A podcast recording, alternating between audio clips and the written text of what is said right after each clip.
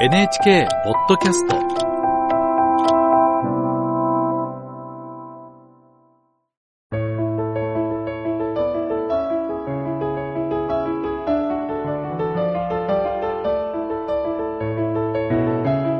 物語やエッセイの朗読をお届けするラジル文庫。今日は詩人の野口米次郎の随筆をご紹介します。米次郎は1875年明治8年生まれ。幼い頃から英語を学び17歳でアメリカに渡って詩人ウォーキン・ミラーに支持しました。英語で詩集を発表しアメリカやイギリスで称賛されました。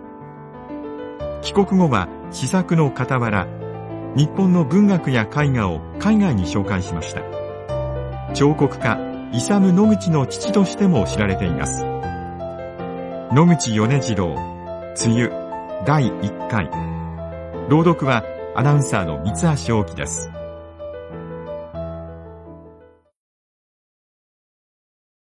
今年くらい雨を待ち遠しかったことはない。勝手用の井戸の水がだんだんと枯れて少なくなっていくのが第一に心配であった。また私が雨を待ち遠しく思った理由の一つは、今春私が藤を書斎のそばから分けて座敷の庭先に長い藤棚を作ったので、それに私は一日も早く雨を浴びせかけてやりたかったからである。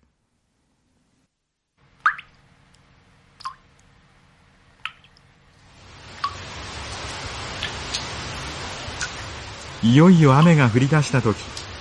私は天の甘露であるとありがたく思った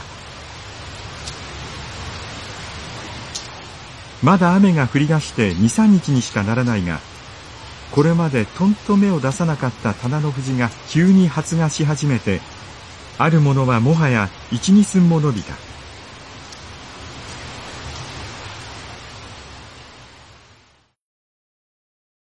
私の庭に松が一本ある。あまり自慢にならない粗末な目松ではあるが、この庭を作った時、私が最初に買ってきたものだ。私は過去10年間、この松の木を種々のアスペクトから眺めた。その格好が両手を広げてしゃがんでいるようであるから、雨上がり挙句の月が昇ってくると、あたかも提灯が枝にぶら下がっているかのように見えることがある。それが今日のように5月の末から6月の初めにかけた時ででもあると、ちょうど伏せたお椀のように見える5つ6つのさつきの株が、あたかも赤い雲であるかのごとくに私の眼界に入ってくる。私は浮き前の2週間が好きだ。今言うように赤い雲のお椀のさつきがある上庭の松の木が夕日に照らされる時その幹の赤さといったら何に例えることができないことに雨上がり挙句の色ときたら全く言うに言えない美麗さだ。またその幹の色ばかりでなく私は雨に濡らされてずんずんと伸びる松の新芽が大好きだ。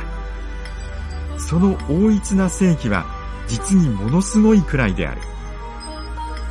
幾千と数えきれない新芽がまっすぐに立って並ぶありさまを見ると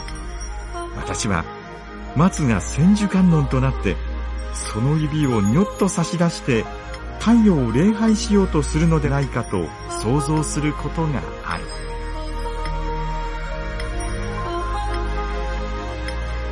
私の庭に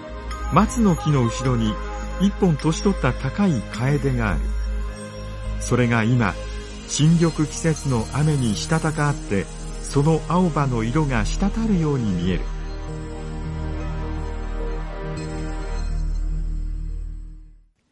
私の庭は、この一、二週間は青水晶の山に例えられる。わずか200坪に足らない私の庭が、こうも壮麗に見えることも、あるいは今年中で今日だけかもしれない。